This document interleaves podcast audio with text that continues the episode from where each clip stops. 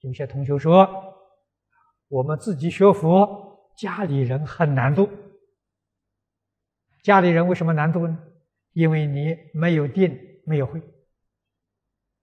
度家里的人真的是不容易啊！为什么呢？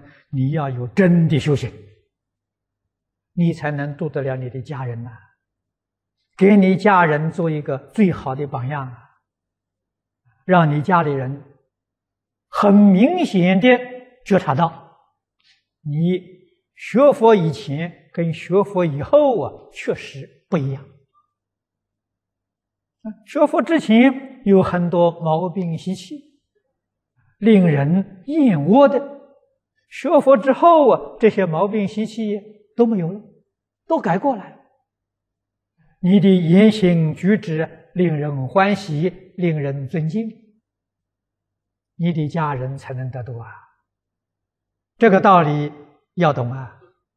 啊，家人是天天住在一起，小毛病啊，对他天天看在眼里。你修行功夫差一点，他瞧不起你。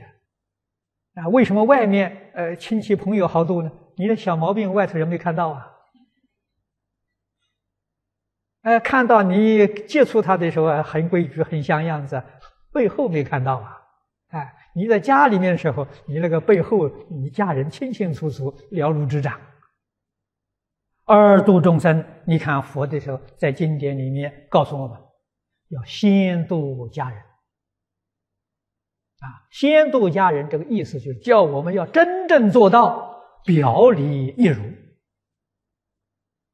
人前人后没有两样啊！